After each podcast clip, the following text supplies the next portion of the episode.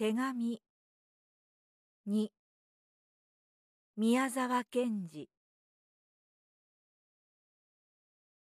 インドのガンジス川はある時水が増して激しく流されていました。それを見ているたくさんの群衆の中に尊いアショーカ大王も立たれました。大王は家来に向かって誰かこの大河の水を逆さまに流れさせることのできるものがあるか?」と問われました。家来は皆「陛下よそれはとてもできないことでございます」と答えました。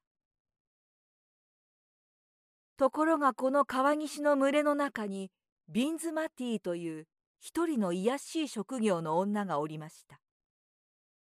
大王の問いをみんなが口々に相伝えて言っているのを聞いて私は自分の肉を売って生きている卑しい女である。けれども今私のような卑しいものでさえできるまことの力の大きいことを王様にお目にかけよう。と言いながら真心込めて川に祈りました。するとああガンジス川幅一里にも近い大きな水の流れはみんなの目の前でたちまちたけり狂って逆さまに流れました。大王はこの恐ろしく渦を巻き激しく鳴る音を聞いてびっくりして家来に申されました「これこれどうしたのじゃ。大ガンジスが逆さまに流れるではないか」人々は次第を詳しく申し上げました。大王は非常に感動されすぐにその女のところに歩いて行って申されました。みんなはそちがこれをしたと申しているがそれは本当か？女が答えました。はいさようでございます陛下よ。どうしてそちのような卑しいものにこんな力があるのか？何の力によるのか。陛下よ、私のこの川を逆さまに流れさせたのは、まことの力によるのでございます。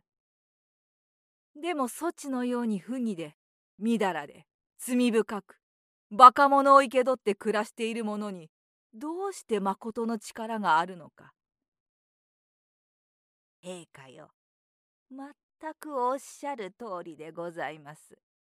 私は畜生同然の身分でございますが、私のようなものにさえ、まことの力はこのように大きく働きます。ではそのまことの力とはどんなものか俺の前で話してみよ。陛下よ。私は私を買ってくださるお方には同じく使えます。